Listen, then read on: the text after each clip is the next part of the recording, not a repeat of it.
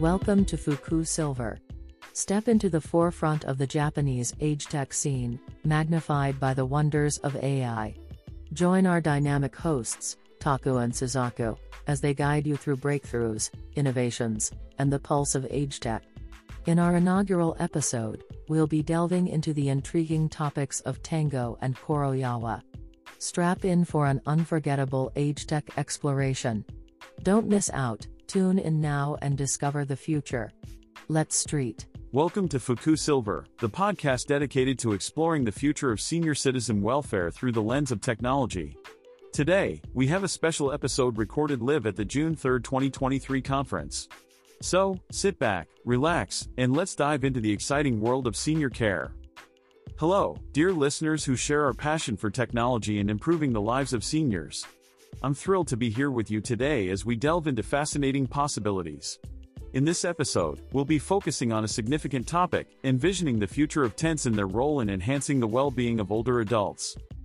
But first, let me introduce you to two exciting startup companies. The first one, I'll keep you in suspense about for now, teasing you with just its name. The second company has a name that evokes a sense of comfort and tranquility. As we explore their offerings, you'll discover the remarkable ways in which they are revolutionizing the tent industry for seniors. Now, the name of the first company itself hints at its tent-related nature, almost like a dance step. However, the true marvel lies in the airbag technology they have integrated into their tents. Imagine this, when you settle into your tent, sensors detect your presence, and suddenly, voila! Airbags inflate to provide crucial support to your lower back area, greatly reducing the risk of bone fractures. It's truly a remarkable feature that prioritizes your safety and well-being. But these tents offer more than just protection against fractures. They boast an array of other integrated functionalities designed to enhance the camping experience for seniors. Now, you might be wondering, what exactly is the greater trochanter that we mentioned earlier? Well, it's the back part of your hip bone that supports your entire buttocks.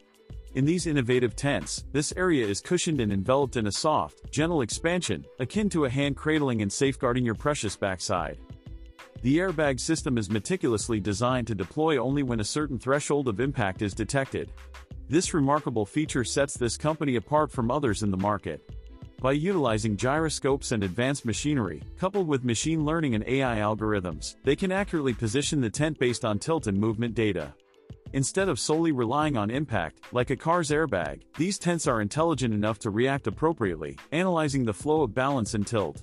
It's a testament to the ingenuity and sophistication of their technology.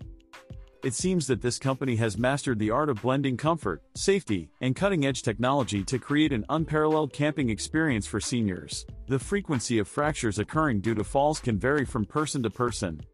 However, it is essential to acknowledge that every fracture is a significant event with potentially severe consequences.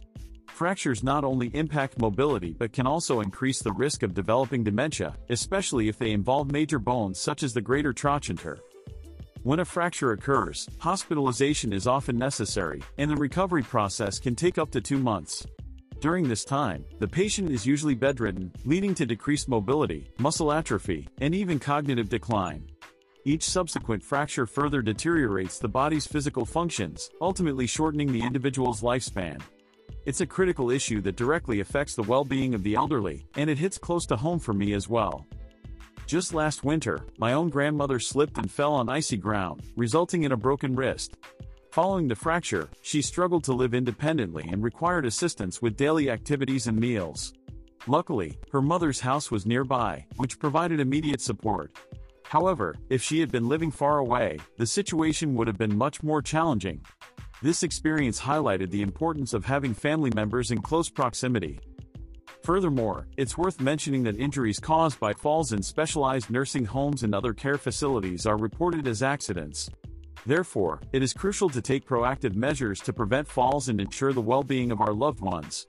Keeping a watchful eye on family members and providing the necessary support can go a long way in minimizing the risk of fractures and promoting a healthier, happier life for seniors. Remember, the frequency of falls and fractures can vary depending on individual circumstances, but the impact is always significant. Let's strive to create an environment where falls are minimized, and our elderly family members can thrive safely and independently. When it comes to falls in different facilities, the frequency can vary. In places where many healthy individuals reside, the number of falls typically ranges from 2 to 3 cases per week. However, in settings like service senior housing or home visit care, the risk of falls tends to be relatively high. It's important to note that these statistics may not apply universally, as the likelihood of falls depends on individual circumstances. But what about those almost imperceptible cases? While they may not appear significant when considered individually, when viewed collectively, they can be surprisingly common. Moreover, specific areas within a living space can increase the chances of falling. For instance, falls often occur in bathrooms or when getting up from the bed. Factors such as timing, balance, and strength play a role in these instances. Patients may lose their equilibrium and fall due to changes in head position or a sudden loss of strength while transitioning from a wheelchair, resulting in head injuries. It's intriguing to consider that there are limited places where falls are more likely to occur. With this bone protective technology, there is potential for effective fall prevention, even though its effectiveness may vary depending on individual characteristics and circumstances. For example, placing soft floor coverings near beds and implementing targeted measures in areas prone to falls could prove to be effective countermeasures. However, implementing such measures outside of controlled environments or in an average household setting may pose challenges. Nevertheless, despite the potential complexities, this futuristic technology holds promise and feasibility. It addresses a critical need, especially considering the limited availability of startups focused on fall prevention and immediate response. While the concept of preventing falls may not be new, the integration of advanced technology makes it an exciting development. At present, this particular startup appears to be the most renowned in this field. It's remarkable how they accompany individuals at the very moment of a fall. While the idea of preventing falls is not novel, the approach and execution of this startup bring a fresh perspective to an age-old issue. The journey towards effective fall prevention continues to evolve, and it's inspiring to witness these advancements in the pursuit of enhanced senior welfare. When it comes to fall prevention technology, there have been previous attempts to address the issue with soft pads that provide cushioning in the buttocks area. However, these pads have not gained widespread popularity due to their lack of comfort. They are often criticized for their thickness and seams, which compromise user comfort. This suggests that there is still room for improvement in creating a solution that effectively softens the impact of falls with precision. Surprisingly, amidst these challenges, there is a notable startup in Japan called Koroyawa that stands out. The name itself evokes a sense of softness and comfort. Koroyawa specializes in flooring materials and rugs that have the unique ability to soften the impact during falls. Currently, their product is designed as an overlay that can be placed on top of existing flooring, making it particularly suitable for bedrooms. Although introducing it into areas like baths may be more challenging at present, their product has garnered attention and has undergone demonstration tests in collaboration with various universities and medical facilities across Japan. The results of these tests have been impressive. Walking on Koroyawa's flooring has been found to be almost equivalent to walking on wood flooring in terms of difficulty. Additionally, the likelihood of head injuries from falls in storefronts has been reduced by a staggering one-fifth. These findings have been backed by research conducted by esteemed medical institutions and universities, solidifying the efficacy of this dream material. What's fascinating about Koroyawa is that it is not an academic endeavor but a startup initiated by a single company. The founder, who previously worked in the automotive industry, drew inspiration from the impact absorbing capabilities of cars that effectively crumple upon collision. This led to the development of mechanical materials that exhibit exceptional impact absorption properties. While this perspective may be personal and subjective, it stems from the founder's own tragic experience of losing a friend in a motorcycle accident. Imagine having soft flooring around beds and other areas prone to falls. It's a simple yet powerful concept that could potentially transform the safety and well-being of seniors. Although implementation may vary depending on individual circumstances, this startup's innovative solution holds great promise. The journey to preventing falls and ensuring the safety of our loved ones continues to evolve. With startups like Koroyawa pushing boundaries and offering practical solutions, we inch closer to a future where falls become a rare occurrence and seniors can enjoy a greater sense of security in their everyday lives.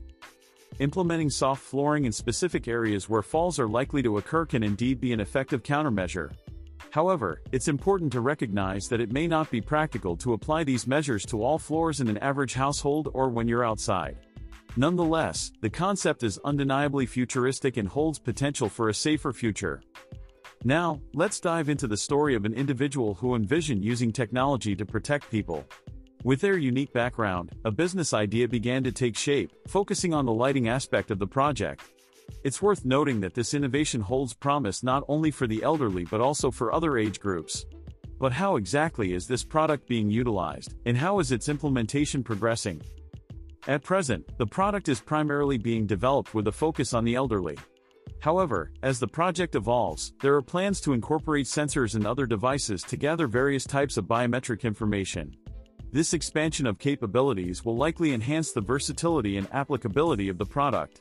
While selling the mats alone may not suffice from a business perspective, the core feature itself is highly compelling. But let's delve deeper into the workings of this innovative product. Although it may sound complex, the fundamental concept is quite straightforward.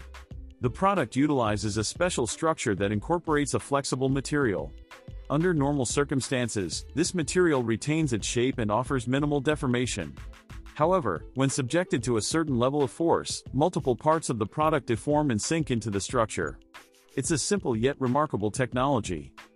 This groundbreaking product is aptly named Magic Shield and was developed to address lighting-related concerns. By ensuring that lights never go out, the product reduces the fear and limitations associated with going outside. In fact, statistical data confirms that a significant number of injuries occur due to poor lighting inside homes. With the implementation of this technology, instances of inadequate lighting have been greatly reduced, resulting in safer living environments. The potential for this product is immense, and its multifaceted benefits extend far beyond fall prevention. As it continues to evolve, it may revolutionize the way we approach safety and well-being for all age groups.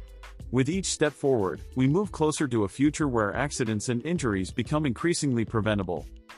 Join us next time as we explore further advancements in technology-driven senior welfare.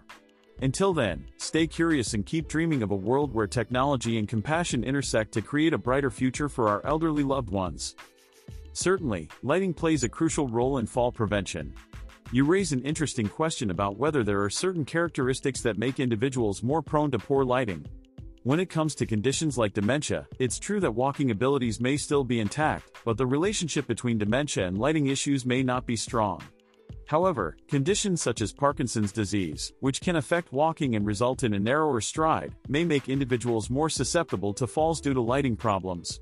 Similarly, impaired vision can increase the risk of falls related to inadequate lighting, Field observations indicate that, on average, for every four individuals, the likelihood of falling increases by approximately three years when lighting issues are present. It's important to note that individuals may not always recognize their own declining abilities, assuming they can navigate their surroundings safely. However, there may be situations where they cannot reach the bathroom, for example, and attempt to do so independently, only to experience a physical collapse along the way. Therefore, providing support for level conditions is essential, while also being attentive to situations where individuals need assistance in identifying potential hazards. In facilities and ongoing startup ventures, various ideas and technologies related to lighting are being developed. These include techniques to minimize shock and pain when lights turn on, as well as sensors that detect and notify anomalies related to lighting. Analog solutions are also being explored to illuminate dark areas, and there is potential for sensors to identify hazardous areas and suggest appropriate countermeasures. Moreover, efforts in lighting prevention and rehabilitation encompass lighting training and improving standing positions. These initiatives prioritize the safety of seniors and utilize apps and training programs specifically designed for fall prevention. In the realm of safety and fall prevention for seniors, research and development in various fields are underway, leading to the emergence of new ideas and technologies. Looking ahead, advancements in sensor technology may contribute to the creation of even safer and more comfortable environments. Regarding your Apple Watch question, while it's true that younger generations tend to be more prevalent users of such devices, it's possible that as the Apple Watch generation ages, improvements could be made to address fall-related concerns.